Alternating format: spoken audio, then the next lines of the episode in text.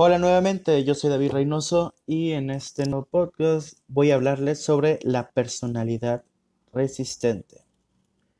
La pregunta a abrir aquí es si tú eres una persona fuerte. Pero bueno, antes de iniciar vale la pena recalcar que la personalidad resistente se va a caracterizar por tres factores esenciales. Y vamos a ver cuáles son. Pero bueno, iniciemos con una frase de Jean-Paul Sartre que dice, somos lo que hacemos con lo que hicieron de nosotros. Puesto de una manera un poco más sencilla, que esto quiere decir que no podemos elegir nuestras circunstancias de vida, pero sí podemos modular nuestros pensamientos y actitudes ante lo que nos rodea. De esta forma, aunque sea de manera indirecta, podemos moldear nuestras circunstancias. Es una manera más sutil de decir que nosotros dirigimos, somos los directores de la película de nuestra vida. Pero bueno, entrando un poco más en el tema, ¿cómo es tu personalidad? Vamos a ponerlo con un cuento, para empezar.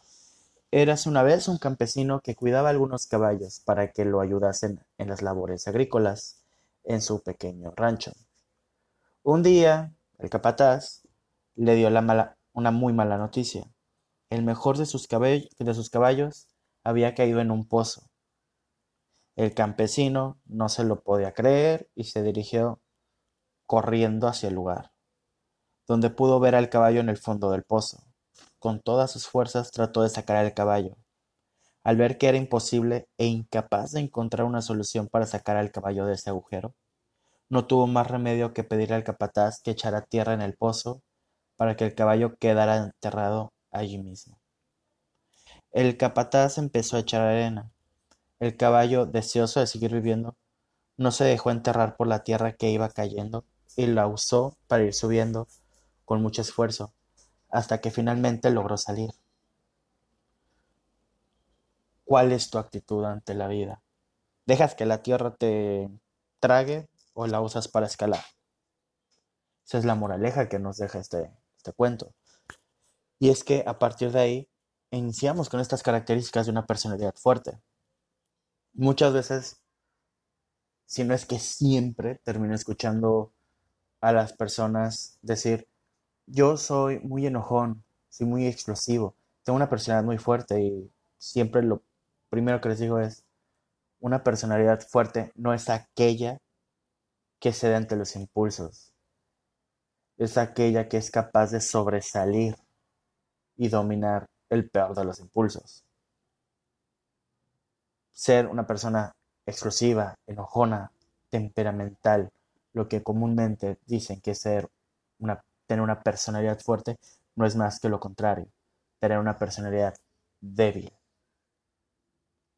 Ahora, en sí, estas características de una personalidad fuerte, pues parten de una persona resistente, la cual, a, pesar de sufrir problemas, incluso trastornos que podrían desestabilizarla, es capaz de mantener la fuerza, resistir y salir a flote. Esta clase de personas no son inmunes a problemas de la vida como todos. Así la muerte de un ser querido, una ruptura amorosa, una pésima situación laboral. Sin embargo, se diferencian de las demás personas, pues son capaces de aceptar de manera pues estoica, de forma decisiva estos reveses que les da la vida y sacan fuerzas para continuar adelante. Ahora, ¿qué rasgos van a definir a una personalidad resistente? Una psicóloga de la Universidad de Chicago, que se llama Suzanne Kobasa, ya dirigió varias investigaciones en las que llegó a detectar que los individuos con personalidad resistente tienen una serie de características en común.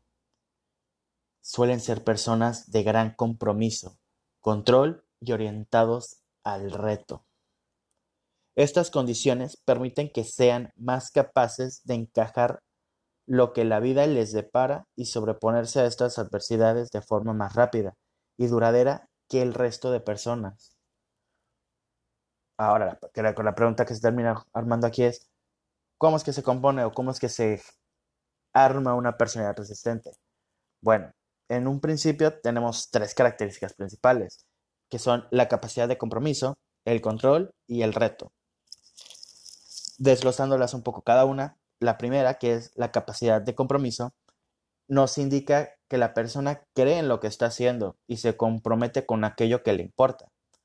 El compromiso va a abarcar diversos puntos de su vida, desde la parte laboral, sus relaciones interpersonales, sus obligaciones y responsabilidades del día a día, entre otras.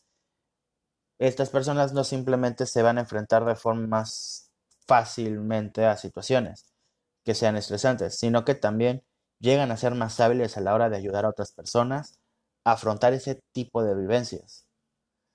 Y esto es sin llegar a caer en los échale ganitas, tú puedes, no, es si te si ven que te pueden ayudar, te van a ayudar en medida que ellos puedan y tú lo permitas. Ahora, el segundo punto, que es el control, hace referencia a la capacidad que tiene la persona para encontrar sus motivaciones propias. ¿Esto qué es? Quiere decir que son capaces de sentirse motivados por algo sin necesidad de llegar a ser compensados directamente por otra persona. Llegan a sentir esta pasión por lo que están haciendo. Esta actitud les ayuda a sentirse ellos mismos valerosos de lo que están haciendo por sus propios méritos, no por lo que los demás puedan ofrecerle a través de sus méritos, lo cual les permite también llegar a disfrutar muchísimo más de su tiempo. Experimentan un mayor control de su vida, derivado a que saben que pueden afrontar sus problemas porque dependen de sí mismos. Y por último, el reto. Las personas con este gusto por los retos consideran que el cambio es algo, algo que tiene sustancia, algo que le da sabor a la vida, por decirlo así, le da sentido. Pues comprenden a los cambios, vaya, los entienden, no como un fracaso, sino como un reto del cual se pueden beneficiar para su propio desarrollo. es como una oportunidad para mejorar y seguir progresando en cualquier ámbito de su vida en el cual se estén encontrando con ese reto. Ahora, Kobasa, junto con otro autor, que es Mari, también descubrieron que el tipo de personalidad resistente es un factor importante para predecir la resiliencia psicológica. Y la resiliencia se suele definir como la capacidad de los individuos para sobreponerse a periodos de dolor emocional y adversidades. La forma en que la personalidad resistente le da resiliencia para hacer una combinación de elementos cognitivos, conductuales y ciertos comportamientos biofísicos hacen que se pueda afirmar que a medida que aumentan las circunstancias estresantes, también lo hace la atención física y mental de la persona. Y si esta situación es lo suficientemente intensa y duradera, los desajustes que se pueden llegar a dar en la salud mental, física e incluso en el rendimiento son esperables. Ahora, en resumen, Maddie sostiene que el estilo de personalidad resistente tiene un efecto moderador en este proceso, ayudando al afrontamiento mental y conductual eficaz, la construcción y la utilización del apoyo social y la participación en las prácticas afectivas de cuidado personal y de salud. Bueno, básicamente este es el tema. Si quieren eh, ahondar más en él, eh, los estudios se, llaman eh, Hardy Executive, Health Under Stress, de Mari y Kobasa. Mari tiene su propio estudio que se llama Hardiness and, uh, Operationalization of Existential Courage del Diario Humanístico de Psicología y sería lo más relevante. La pregunta aquí que yo te hago a ti que estás escuchando esto es, ¿eres una persona fuerte? ¿Cómo es tu personalidad? Házmelo saber en comentarios y también sugiéreme algún tema para abordar más. Y bueno, nos escuchamos en el siguiente tema. Eso es todo por mi parte. Yo soy David Reynoso. Bye.